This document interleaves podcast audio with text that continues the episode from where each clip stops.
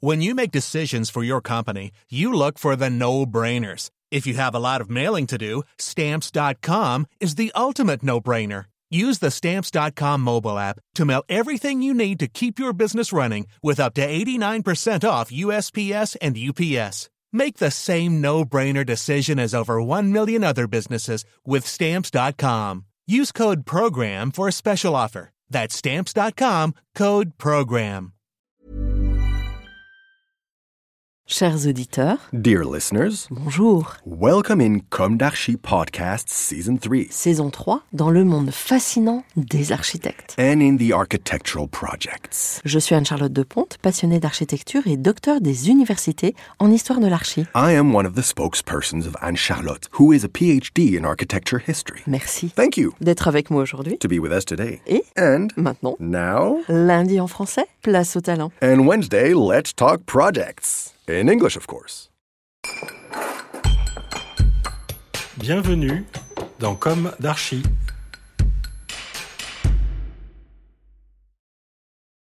Hello everyone. Hello Anita Barthélémy Peboc and uh, Fabien Barthélémy. Thank you for being with us today. You are architects. In two or three sentences, could you introduce us to your architectural practice? Um, hello, my name is Fabien Barthélemy. We have our office uh, since about uh, 2016. We are uh, both architects. We have been working, both of us, for uh, bigger offices in Paris.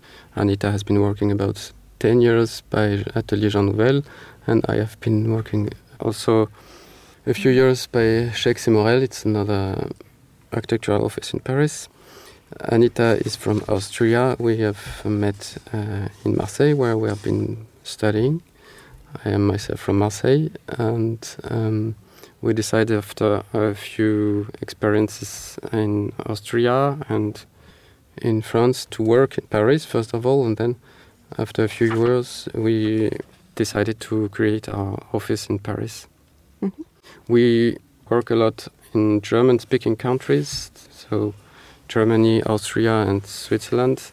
With a lot of other architectural offices, we make a lot of uh, cooperations and a lot of different projects. We work with uh, French offices in German-speaking countries because as a small office, it's uh, a little bit hard to start without uh, references. So we have been contacted different offices with bigger references to work on projects in Germany, in Austria. And in other uh, direction, we also work in, or we try to work, because it didn't work that much for the moment, with German offices in France.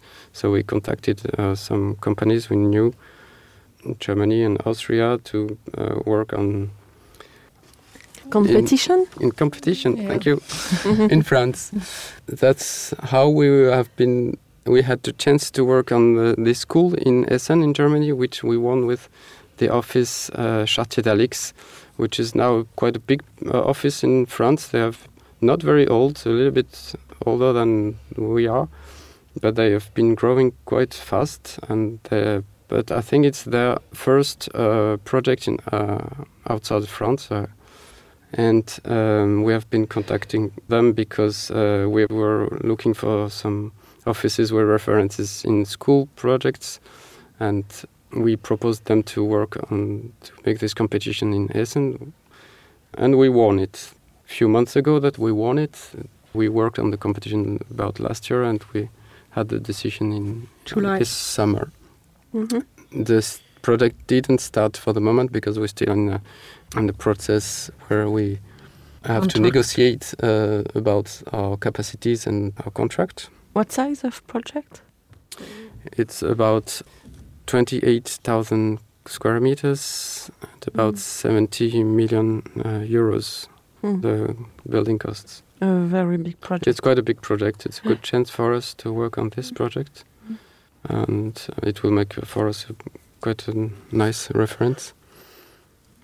So about the project of Essen, uh, we win this this summer, like Fabien told us already, and uh, the jury told us that we win this project because of the urbanistic implementation of the buildings, because um, this building has to be built during, and the students has to be in the school the whole during the building site.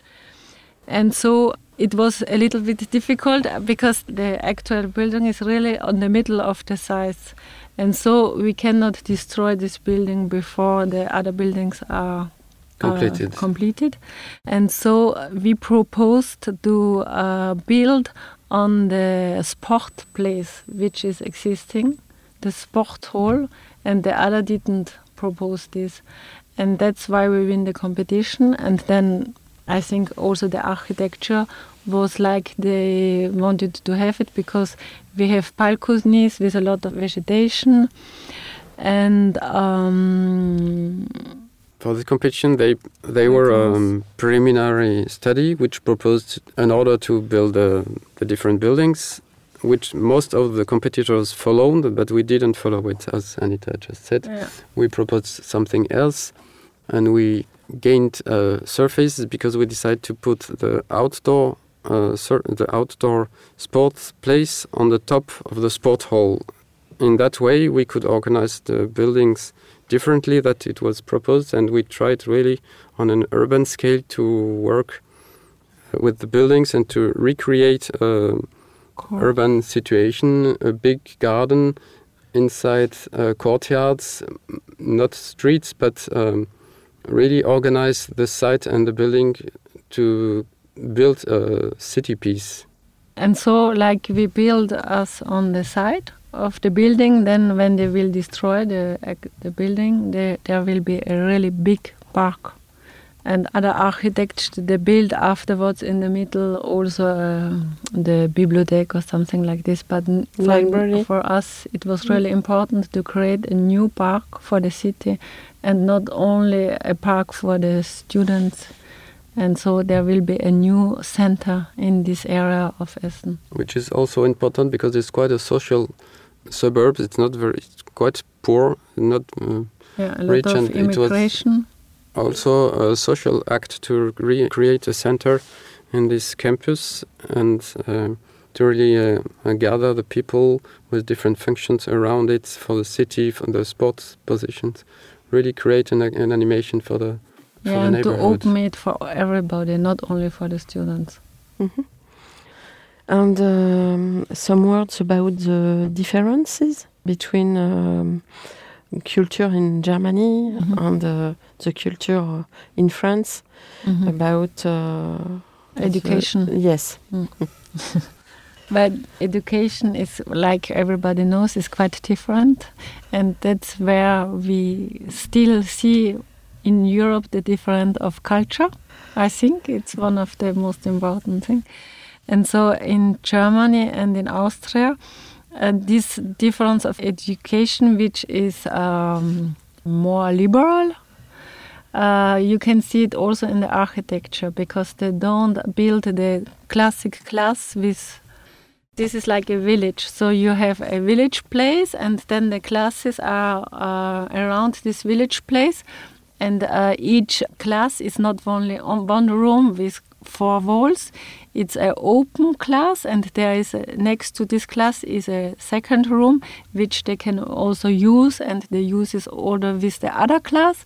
So there are also exchange between the different classes the, between the different levels. Hmm. And they don't have to go for example downstairs in the bibliothèque because in the middle of the village they have also a part of the bibliothèque. They have a part of computers and it's open and they can they don't have to sit uh, 50 minutes on their chair.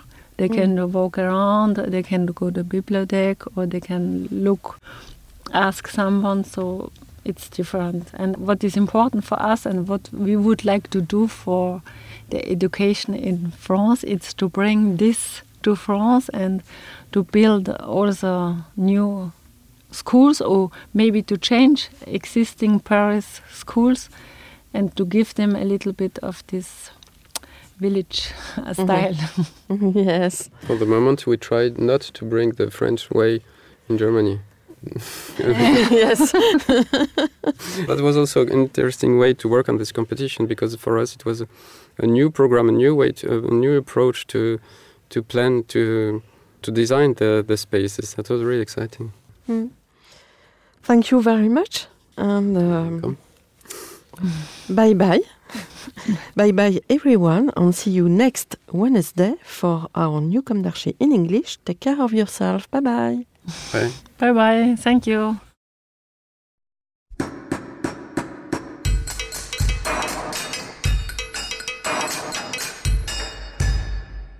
Thank you for listening. Thanks to Julien Rebourg, sound engineer, who is collaborating with us today. Don't forget to tune in to our previews on Instagram at Comme d'Archi Podcast.